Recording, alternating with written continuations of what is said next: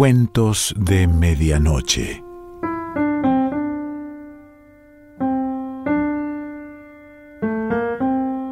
El cuento de hoy se titula Mr. Taylor y pertenece a Augusto Monterroso.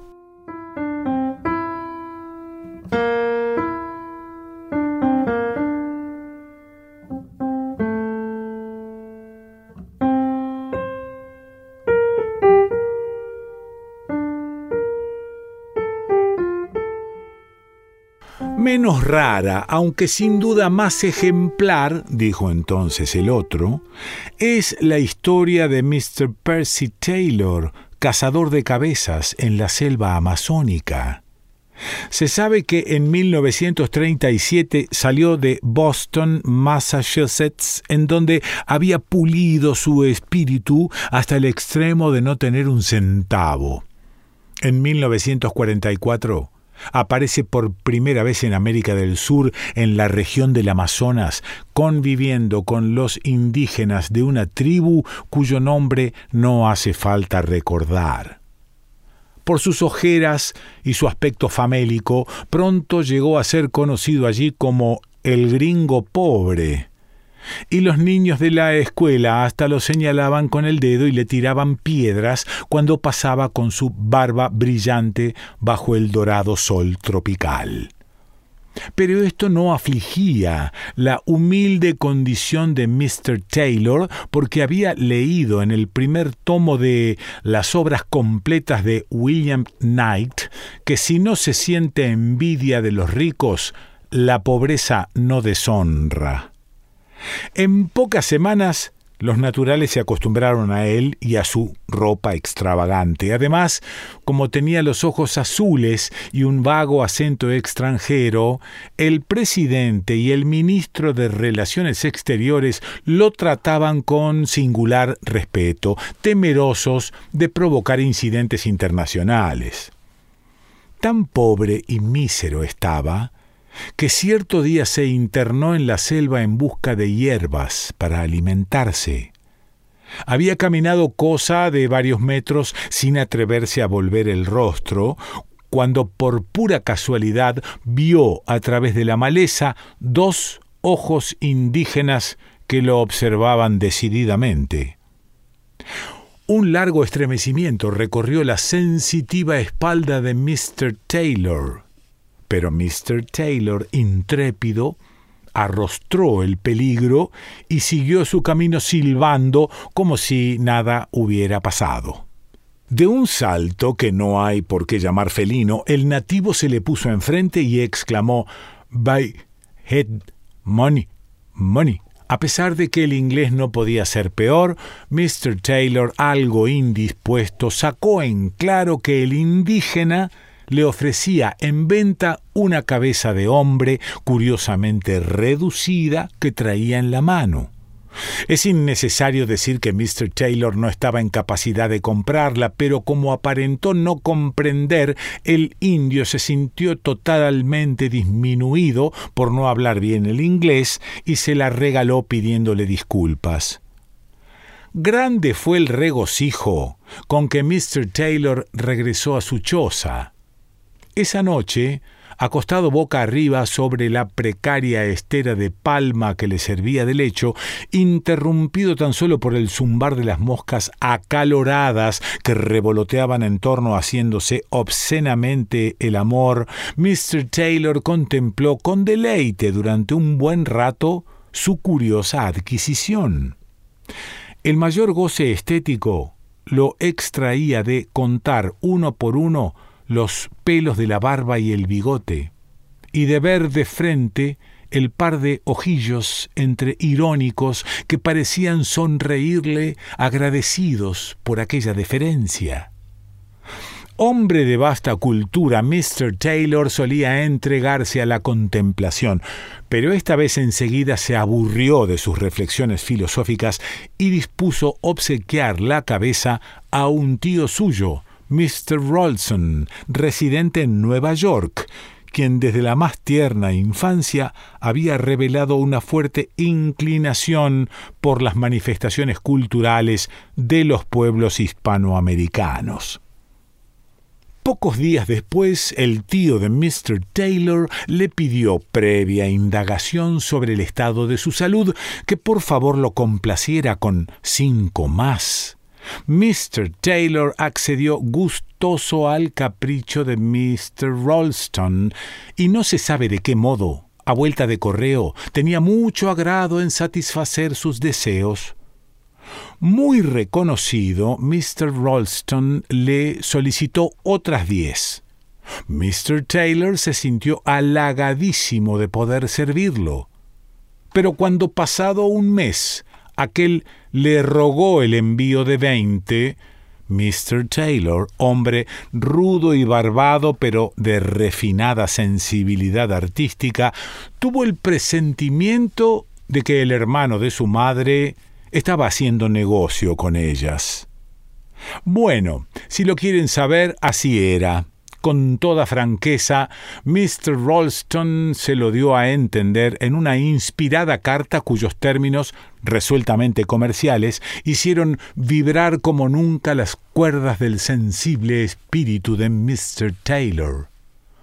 De inmediato concertaron una sociedad en la que Mr. Taylor se comprometía a obtener y remitir cabezas humanas reducidas en escala industrial, en tanto que Mr. Ralston las vendería lo mejor que pudiera en su país.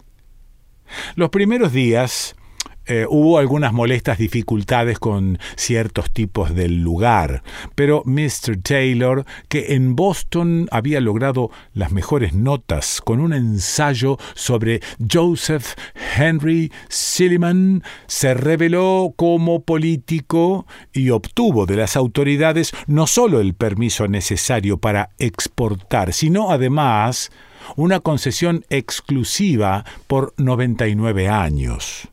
Escaso trabajo le costó convencer al guerrero ejecutivo y a los brujos legislativos de que aquel paso patriótico enriquecería en corto tiempo a la comunidad y de que luego estarían todos eh, los sedientos aborígenes en posibilidad de beber cada vez que hicieran una pausa en la recolección de cabezas, un refresco bien frío cuya fórmula mágica él mismo proporcionaría. Cuando los miembros de la Cámara, después de un breve pero luminoso esfuerzo intelectual, se dieron cuenta de tales ventajas, sintieron hervir su amor a la patria y en tres días promulgaron un decreto exigiendo al pueblo que acelerara la producción de cabezas reducidas. Contados meses más tarde, en el país de Mr. Taylor, las cabezas alcanzaron aquella popularidad que todos recordamos. Al principio eran privilegio de las familias más pudientes, pero la democracia es la democracia y nadie lo va a negar. En cuestión de semanas pudieron adquirirlas hasta los mismos maestros de escuela. Un hogar sin su correspondiente cabeza teníase por un hogar fracasado. Pronto vinieron los coleccionistas y con ellos las contradicciones. Poseer 17 cabezas llegó a ser considerado de mal gusto, pero era distinguido tener 11.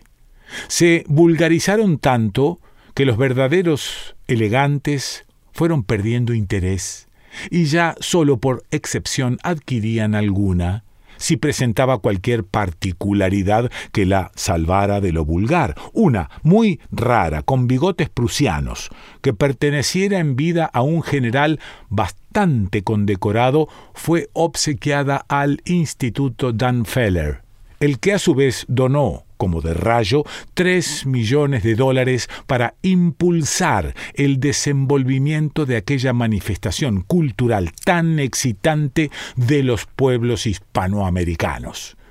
Mientras tanto, la tribu había progresado en tal forma que ya contaba con una veredita alrededor del Palacio Legislativo, por esa alegre veredita paseaban los domingos y el día de la independencia los miembros del Congreso carraspeando, luciendo sus plumas, muy serios, riéndose en las bicicletas que les había obsequiado la compañía.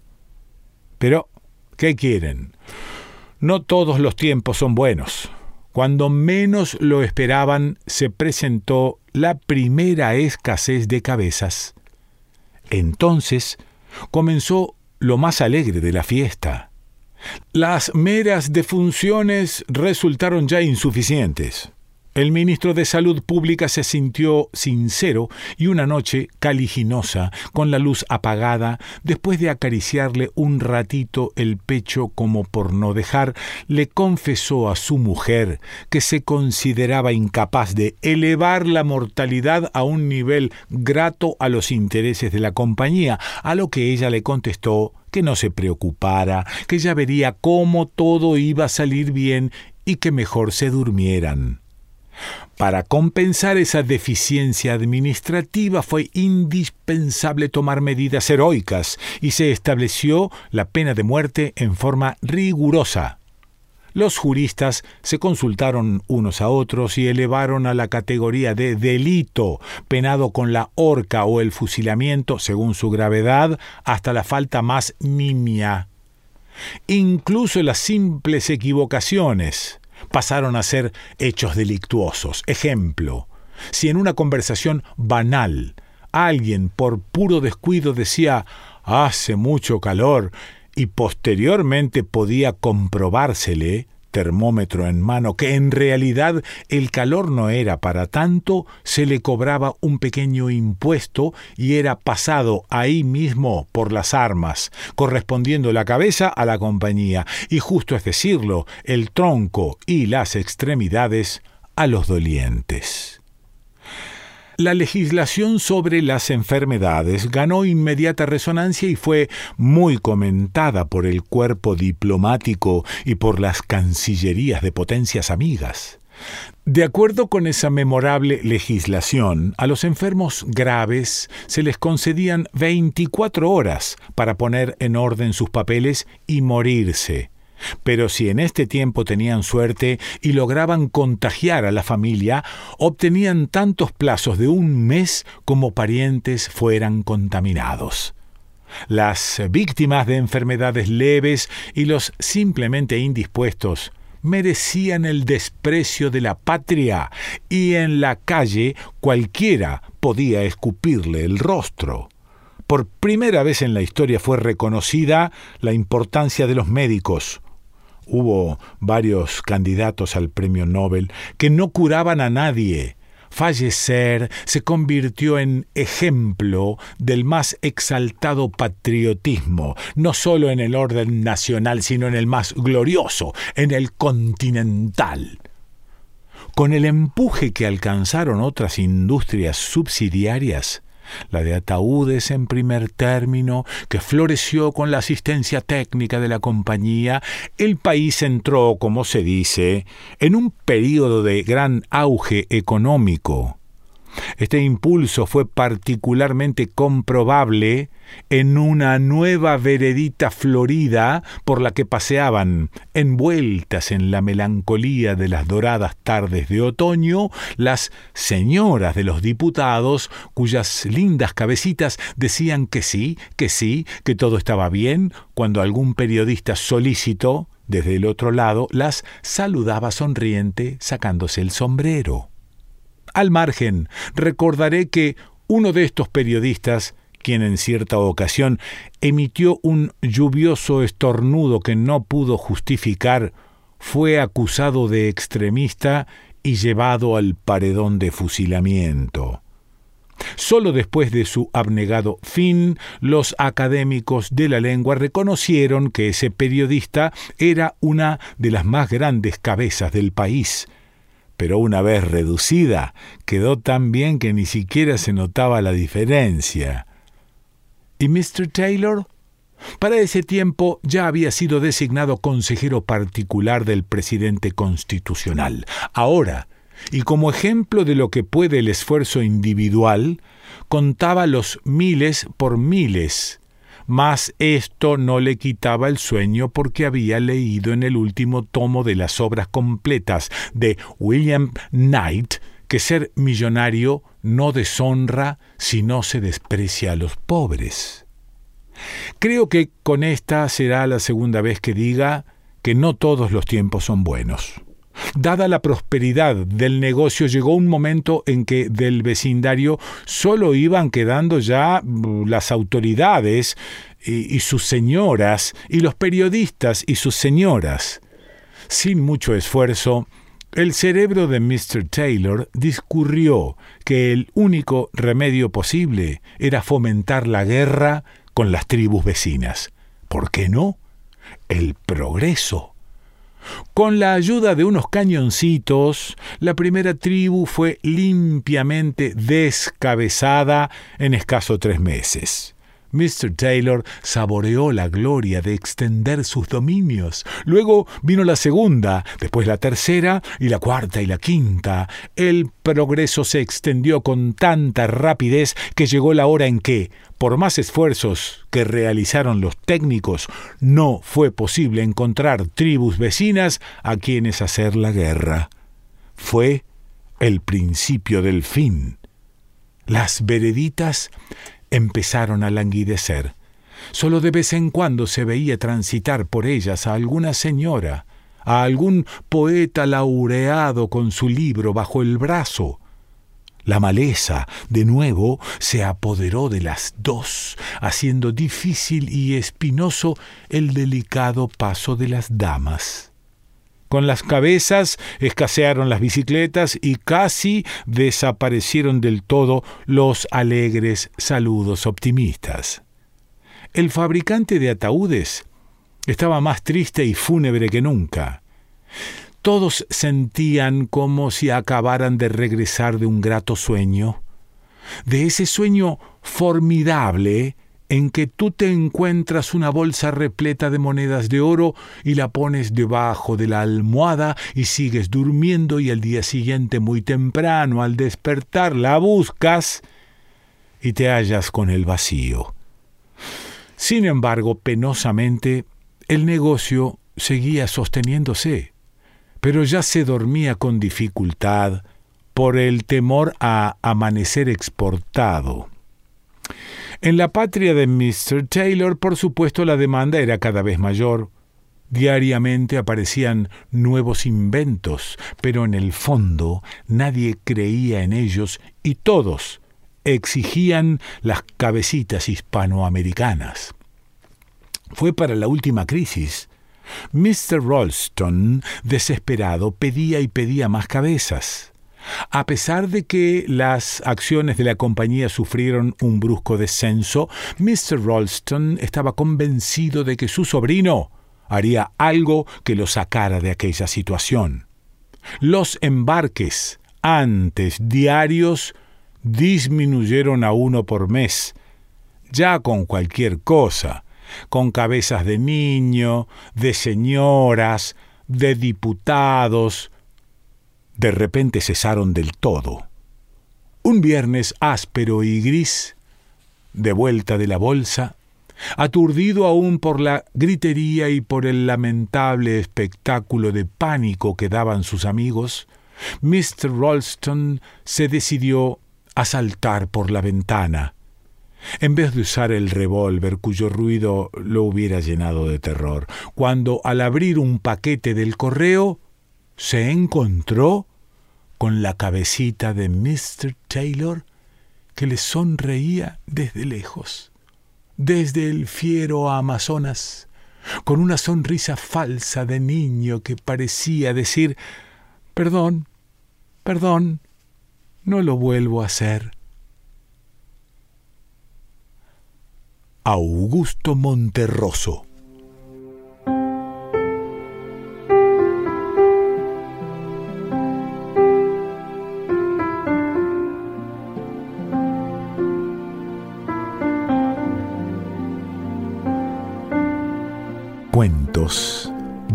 Medianoche.